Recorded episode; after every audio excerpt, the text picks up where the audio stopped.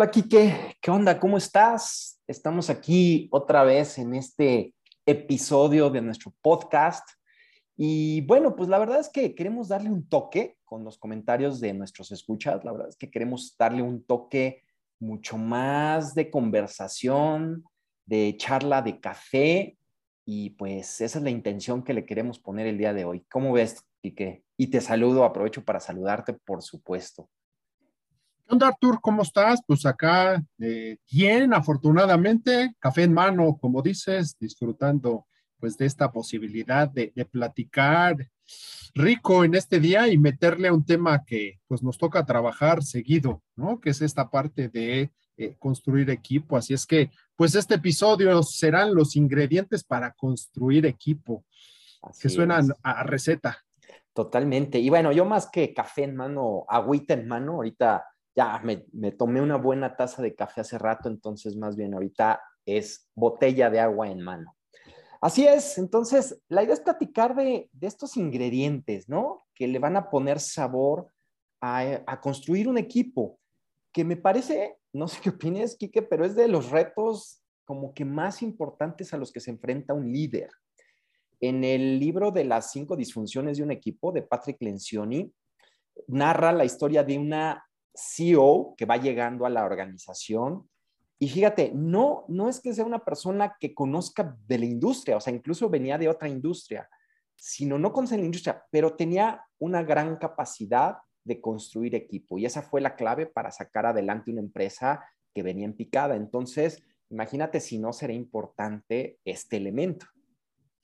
Súper importante, además lo vemos todos los días, que se habla mucho de trabajo en equipo y de hacer equipo, y ya sabes que existen todas las frases que, se te ocurran, si le googleas, bueno, aparecen un montón que suenan bien bonitas, pero la verdad es que nos cuesta mucho trabajo hacer equipo, y a mí me parece que, una de las cuestiones que, que, tiene que ver es mucho, pues como este, esta necesidad de sobresalir, de demostrar que, eh, pues que yo puedo más que los otros. Creo que a, nivel mal entendido o mal enseñada la competitividad, ¿no? Ahorita que platicas de eh, Patrick Lencioni, pienso en otro autorazo de, equipo que es Daniel Coyle, y, y, justamente empieza su libro poniendo ese experimento, este ejercicio que se hizo con niños, en donde niños y con ejecutivos que tenían que construir una torre con espaguetis y los niños lo hicieron mucho mejor, niños chiquitos de jardín de niños, y lo hicieron mucho mejor que los ejecutivos. Me parece que ahí pues no tienen como este sentido de quiero competir porque yo soy mejor que tú y tengo que demostrar que soy mejor que tú. Claro, claro, claro, sin duda. Y por cierto, bueno, sonó hace un momentito mi teléfono, me, se me olvidó quitarle aquí el, sonido, pero, pero bueno, es parte de, de, de hacer esto en vivo y de las interrupciones que van surgiendo. Efectivamente, y, una pregunta que me viene a la mente como primer cuestionamiento es, ¿por qué nos cuesta tanto trabajo o tanto trabajar en equipo? ¿Qué consideras, qué elementos consideras que hay ahí que, que, nos impiden trabajar en equipo? Pues te digo, yo creo que uno de los primeros es como este ego y esta enseñanza de falsa competencia, de a fuerza necesito demostrar, para, para sobresalir y que además también va como con esta idea de que forzosamente tengo que estar en la cúspide para hacer un buen equipo, ¿no? Entonces, creo que, que esta es una de las primeras eh, circunstancias, pero pues también tiene que ver con este miedo a ser vulnerable, ¿no? A sentirte expuesto. ¿Qué van a decir los demás en general? O sea, dentro de una organización, pero también fuera. O sea, ¿qué va a decir mi familia?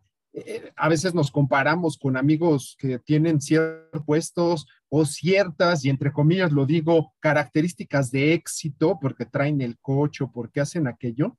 Y entonces me parece que nos volvemos mucho más individualistas porque viene como que esta necesidad de no mostrarme vulnerable para que no digan que pues yo no tengo esas posibilidades como otros que están a mi alrededor. No sé, ¿tú qué piensas, Artur?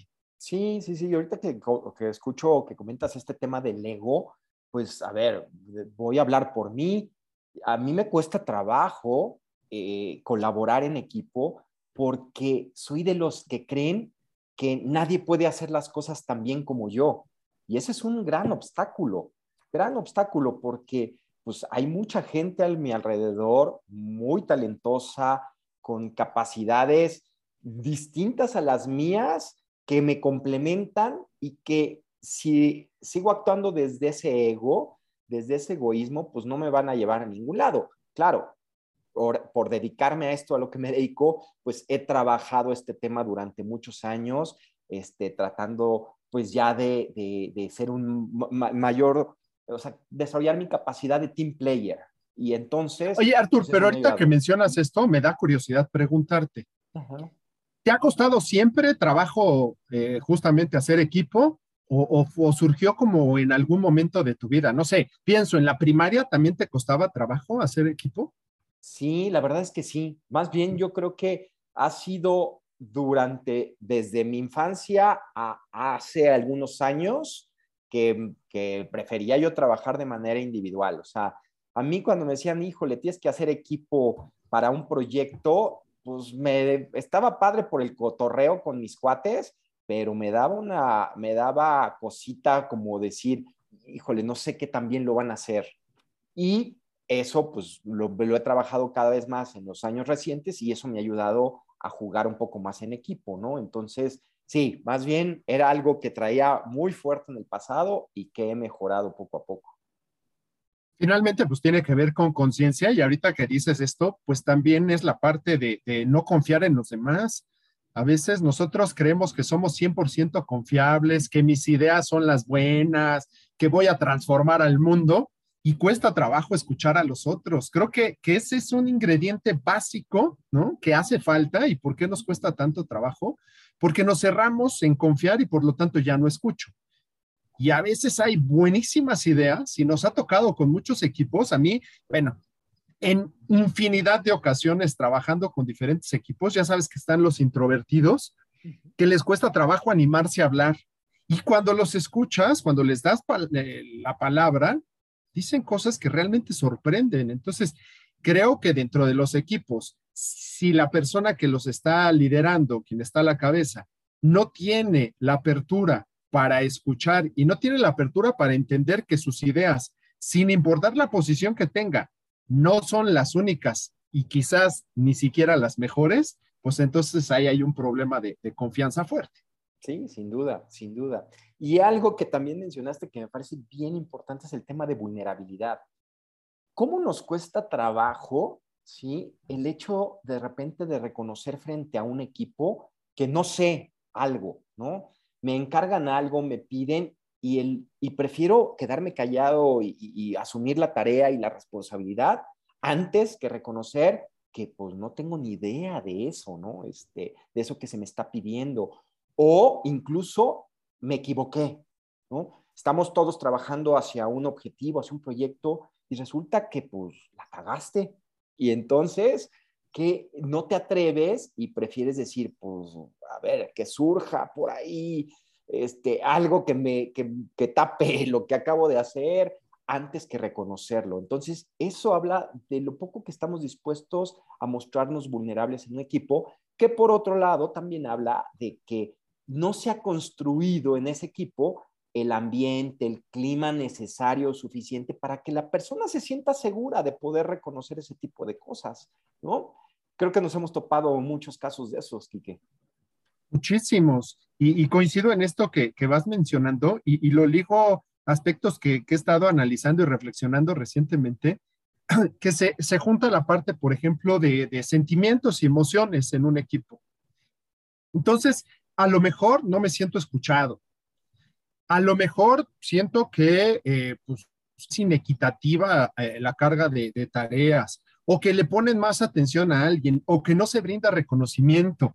Y eso me parece que también pues, va generando un eh, problema en la comunicación. Y, y, de la mano de esta vulnerabilidad es, pues la gente en los equipos no se atreve a decir cómo se siente oye, sabes, me siento poco valorado o me siento poco reconocido o me parece o estoy notando tal cosa. Y entonces las cosas, yo por ahí, eh, un maestro que tuve eh, hace años decía que lo que no dices, lo actúas. Entonces, no lo digo, pero pues actúo de alguna manera que no estoy de acuerdo con este equipo y con las cosas que están sucediendo. Entonces creo que por ahí pues también esto va mermando la capacidad de construir equipos sólidos. Claro, claro. Me, me, parece genial esto que dices, lo que no dices lo actúas, ¿no? Sale, al final sale de una u otra manera, a manera de queja, a manera de ironía, a manera de, de cosas que al final, cuando no se hablan en el momento adecuado y de la manera adecuada, este, sale de una manera nociva para, para el equipo. Entonces, sin duda, sin duda alguna. Creo importante como empezar, y bueno, pues es justamente el título de este, de este podcast, pues ya empezar a sazonar esta construcción de equipos, si te parece. Y para ello, pues necesitamos los ingredientes. ¿Qué ingredientes se requieren, Kike, para ir, ir a, preparando este, este platillazo que es construir equipo? Vamos a empezar con, con, ahora que está tan de moda toda la parte orgánica y todo esto, pues con la masa madre, ¿no? O sea, ¿qué le va a dar sustento a la parte de equipo? Y entonces ya, ya hablábamos de la confianza, que normalmente, como lo pusiste de ejemplo, es, pues yo creo mucho en mis habilidades y me parece que eso está muy bien, me cuesta delegar, me cuesta confiar en los demás. Es común que, empecemos hablando en construcción de equipo en, ah, deben de fijar objetivos comunes, pensar en el rumbo y todo esto. Pero me parece que, uno de los pilares fundamentales, y ya lo comenta Lención y en, este libro que tú eh, ponías ahorita de ejemplo, la confianza es la base.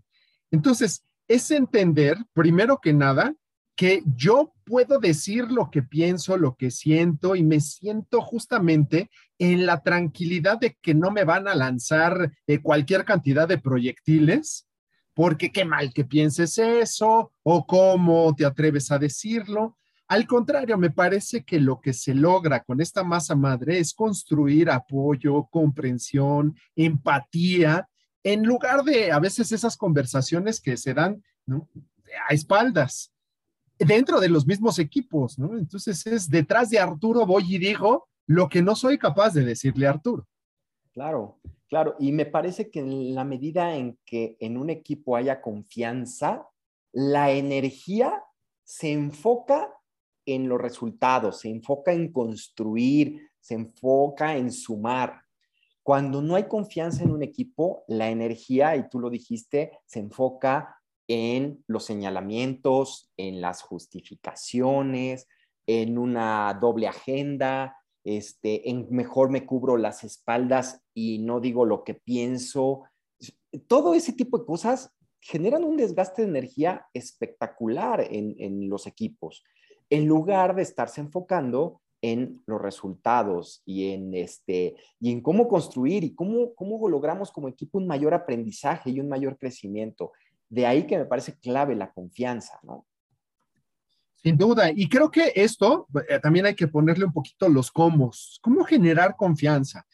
A mí me parece fundamental que mantengamos cercanía con las personas, inclusive física. O sea, ahora que hemos estado más en esta cuestión de distancia y todo, hay que promover la cercanía incluso física. De pronto, oye, pues si estamos trabajando en home office, hay que reunirnos de vez en cuando en presencial para poder eh, pues vernos, darnos la mano, una palmada, hacer contacto a los ojos con, la persona. En fin, como que estas cosas que ayudan al contacto humano y poder también hablar de, de, cosas personales, conocernos a nivel personal. O sea, al final seamos y seremos un equipo que, déjame compararlo un poquito, sería como hacer familia. Entonces, si yo no me siento en la confianza, porque además yo no sé, Arturo, qué le gusta, qué le disgusta, ahorita que compartías esto de, pues prefiero eh, naturalmente como aislarme y trabajar solo.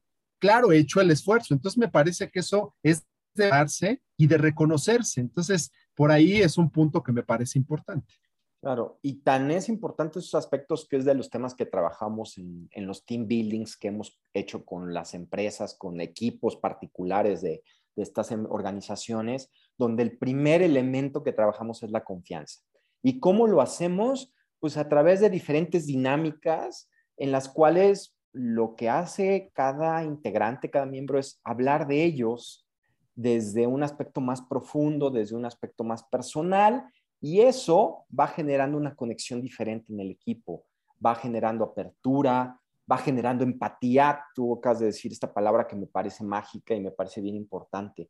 En la medida que yo conozco, por ejemplo, que yo conozco de ti y que, que te gusta caminar, que te gusta el ejercicio, que disfrutas la naturaleza, pues no sé, eh, siento, eso me genera empatía hacia ti, ¿no? Este, pero si no me doy la oportunidad de tener esas conversaciones, pues ni voy a tener esa empatía, ni voy a tener esa conexión contigo. Entonces, eso es lo que eh, primero que nada construimos en los equipos. Es, se, se convierte en los cimientos para poder construir cualquier otra cosa. Sin duda, y me parece que de la mano de todo esto debe de venir también el buen humor, esta cuestión que de pronto se ha trabajado de no hay que ser serios, como si fuéramos algo que duele y no algo que podemos gozar. Y, eso me lleva a pensar en un segundo ingrediente para ir construyendo esta receta de equipo, que, tiene que ver con ponerlo a punto, ¿no? Ya sabes, cómo lograr que, se mantenga jugosa, e, en el caso, por ejemplo, de la carne, que sea jugosa, pero que no sangre. ¿Cómo sería este, este rollo de, de que esté a punto, Artur? Pues aquí tiene que ir el propósito, ¿no? El para qué del equipo. O sea, ¿hacia dónde estamos caminando juntos? ¿no? Creo que eso da, eso genera certidumbre en el equipo, genera certeza ante un ambiente buca como en el que nos movemos, ¿no? Volátil, incierto, complejo y ambiguo, pues ante eso necesitamos certeza. ¿Y qué, qué mejor que si en el entorno no lo tengo, que por lo menos en el equipo pueda construirlo a través de una visión clara, de un para qué? Oigan, a ver, ¿dónde queremos estar? ¿Dónde nos vemos? En qué nos queremos convertir como equipo. Que esas definiciones se vuelven bien, bien importantes. Y muchas veces en varios equipos no existe, ¿no? Se, como que se alinean a, lo que cada quien entiende, a, lo, a, los, a los objetivos personales, pero no se han sentado a platicar de qué queremos como equipo. Y eso me parece que es un ingrediente fundamental justamente para poner a punto este platillo. Y en eso que mencionas de esas definiciones, creo que es básico. O sea, vamos a definir lo que entendemos por eh, cercanía, lo que entendemos por eh, construir equipo, en fin, empezar con eso. Y también desde esto que, que, vas mencionando, por ejemplo, me viene a la mente pues los acuerdos. O sea, ¿qué es válido y qué no es válido para nosotros como equipo?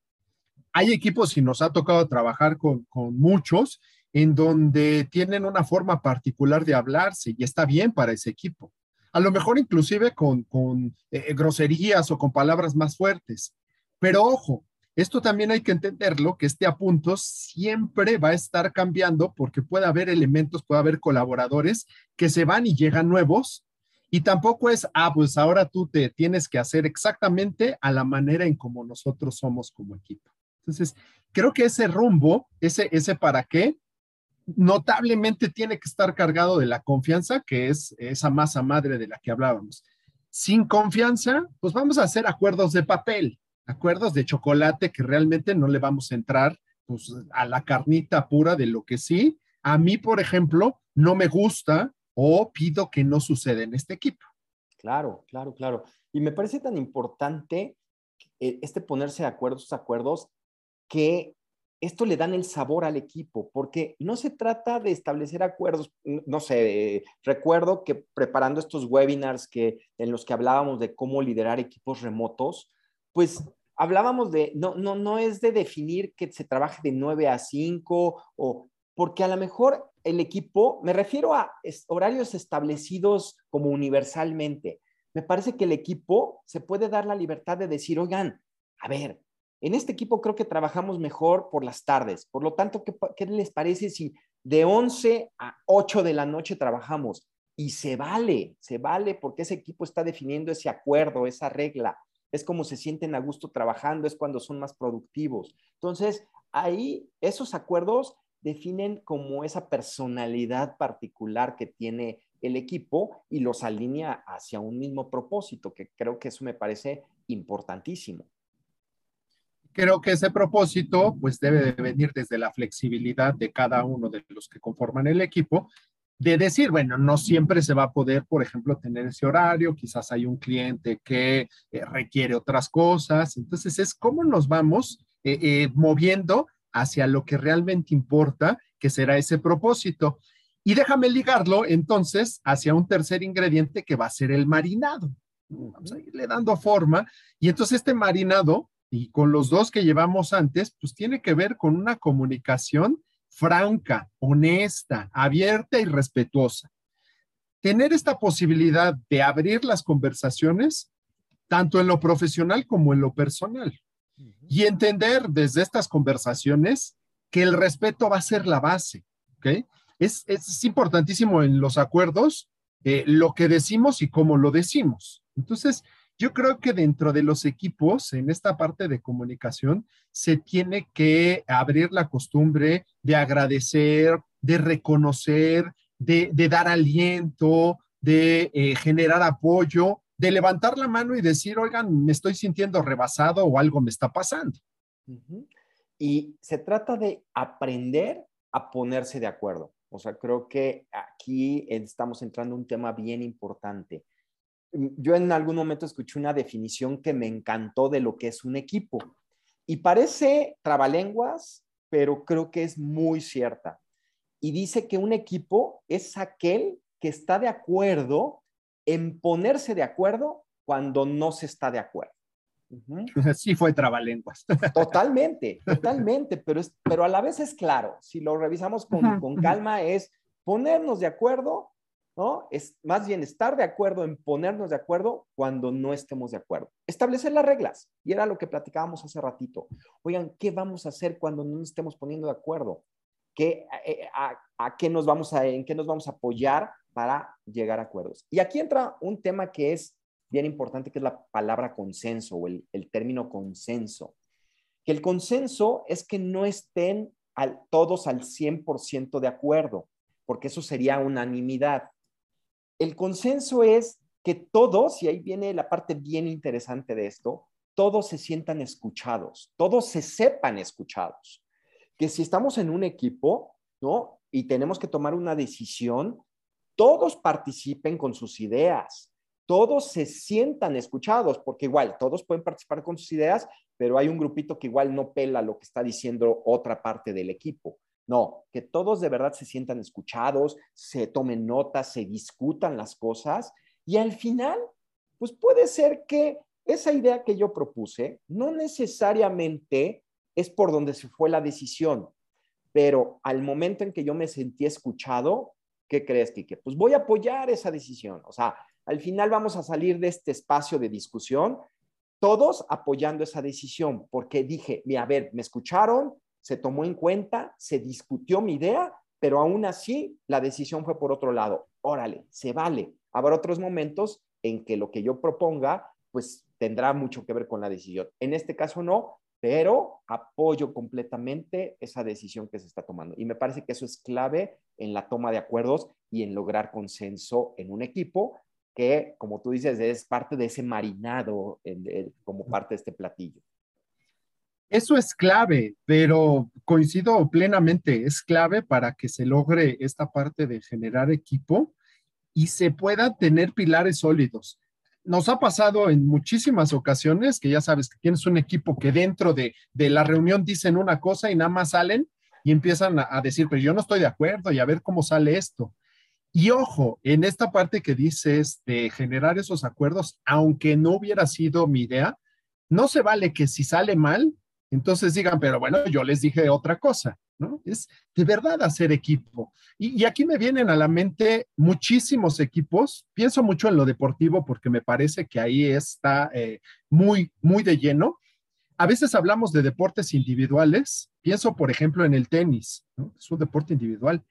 ¿Quiénes están alrededor junto con un tenista? O sea, no es solo su trabajo, el parador, el entrenador, el nutricionista, eh, gente que le ayuda a elaborar la estrategia, a desgajar al, al, oponente que va a tener, en fin, es una cuestión de, de una complejidad multidisciplinaria y multifactorial. Que eso me lleva a pensar en la cereza del pastel, que va a ser el cuarto ingrediente, ¿no?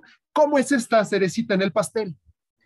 Pues es abrazar esa diversidad, que este tema de la multiperspectiva me parece bien rico en un equipo. O sea, tener esta capacidad y esta madurez como equipo de poder darte la oportunidad de escuchar opiniones de otros, aunque sean contrarias a lo que piensas. Imagínate qué, qué madurez de equipo se necesita para esto, pero, pero hacia eso deben de trabajar los equipos, a, poder escuchar con, con todos mis sentidos una opinión que quizá va contraria totalmente a lo que yo estoy pensando, pero darme la oportunidad de entender el contexto desde lo que le está diciendo, las bases desde donde lo está diciendo, para capaz de que yo pueda cambiar mi opinión.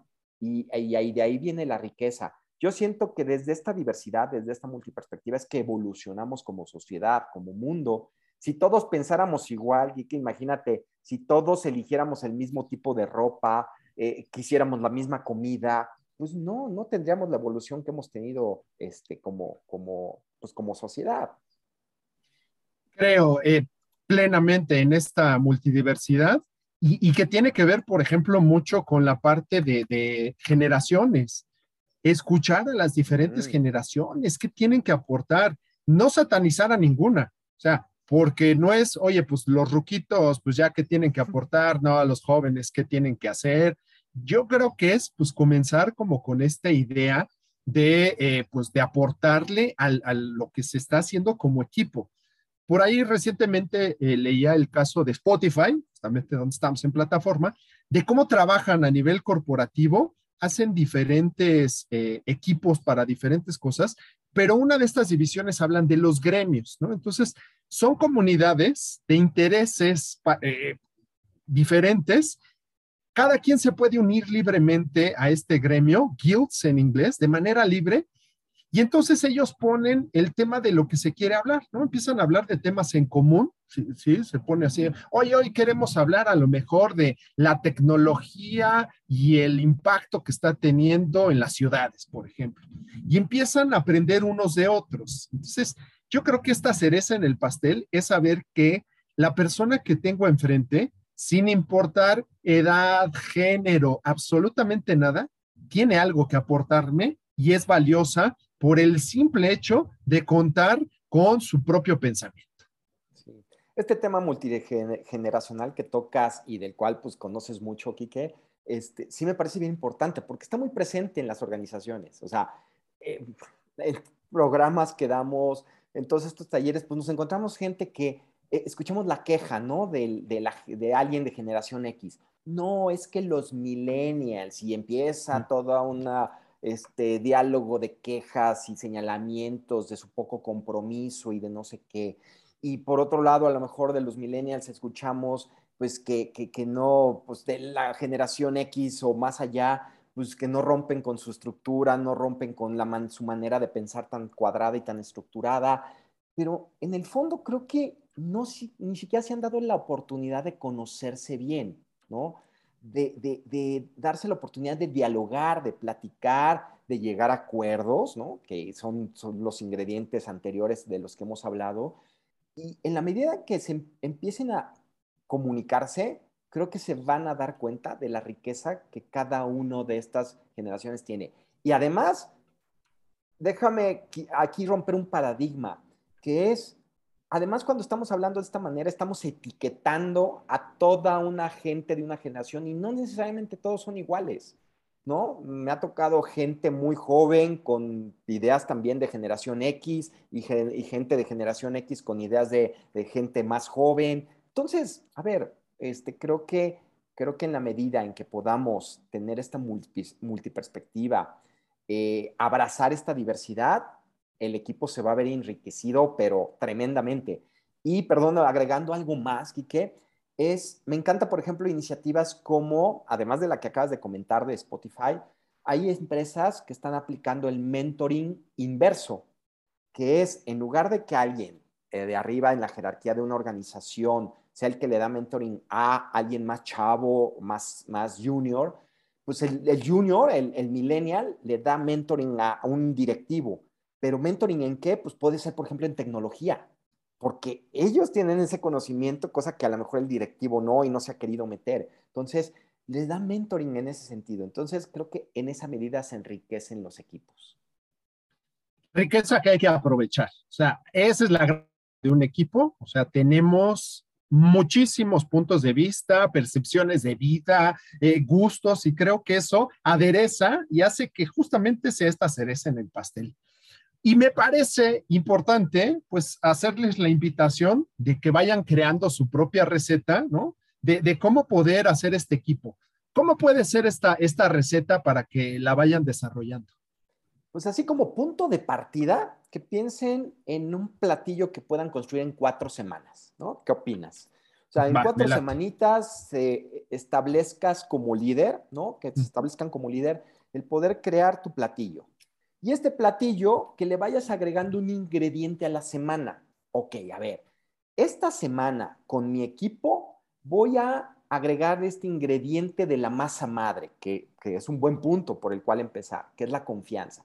¿Cómo lo voy a hacer? Ah, pues voy a jalar a algunos de mis colaboradores cuando me vaya por mi cafecito o si es remotamente, pues me conecto de repente cuando me dé un break para mi café, pues les voy a decir, oigan, a ver, conectémonos para platicar de algo más personal, de algo más cercano eh, como seres humanos, no sé, y entonces poder tener esos diálogos. Es un ejemplo, es un simple ejemplo para construir confianza. Y luego la siguiente semana pues un segundo ingrediente que quizá tenga que ver con el propósito de equipo. Oigan, a ver, en las juntas, ¿qué les parece si definimos, para empezar, dos reglas importantes para llevar a cabo nuestras juntas? Y ahí estamos de alguna manera alineando propósitos, alineando maneras de trabajar o acuerdos, ¿no? Que es el siguiente ingrediente. Y así ir sumando en estas cuatro semanas un ingrediente cada semana. No sé cómo la ves, cómo la ves, Quique me gusta la receta, me parece retadora y ya cada quien pues, le irá poniendo su creatividad y ese toque humano. Yo les diría, métanle el toque humano porque estamos trabajando con personas. Cuando hablamos de equipo, somos personas las que estamos. A nuestra computadora, a cualquier máquina que tengamos, hay que darle mantenimiento y con eso estará perfecto. Pero al equipo hay que darle atención, hay que darle eh, eh, cercanía, cuidado y todo esto que hemos ido platicando, que me parece importantísimo, porque esto nos llevará al compromiso. Y cuando nos comprometemos, la verdad es que nosotros damos lo mejor de nosotros para lograr esos objetivos del equipo. Así es que me parece una gran, gran receta. Y creo que, bueno, también va siendo momento de ir cerrando porque pues el tiempo vuela, pero siempre hay que tener un momento para cerrar. Y entonces, Artur, agradecerte porque eh, no solo este, este podcast, sino el equipo que, hemos hecho, ya llevamos unos añitos trabajando juntos y haciendo equipo, y me parece ahorita que hacía este análisis, muchas de estas cualidades que, hemos platicado las tenemos en, nuestro equipo, el equipo que tú y yo formamos, y eso la verdad lo aprecio, lo agradezco, pero además me da gusto saber que podemos hablar de esto así abiertamente y lo vamos cumpliendo. Entonces, creo que esta es una gran riqueza. Gracias por por compartir este micrófono y gracias a, todos aquellos que nos están escuchando y también están compartiendo con nosotros este, este pensamiento a través de redes sociales, que estamos en Instagram en icua.l, en Facebook estamos en igual, eh, en la página Igual Coaching. Así es que mil, mil gracias y desearles que construyan un verdadero equipo. Muchas gracias, sí, por supuesto, y coincido contigo.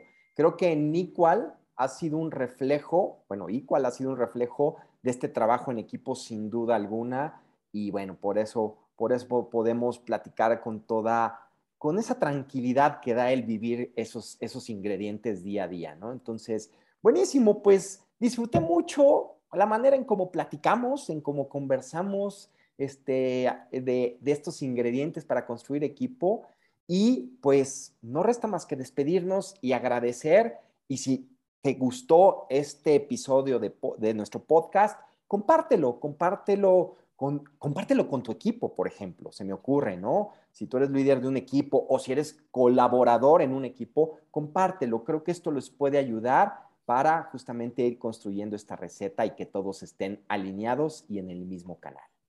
Pues un gustazo y pues recuerda, nada cambia, yo cambio, todo cambia.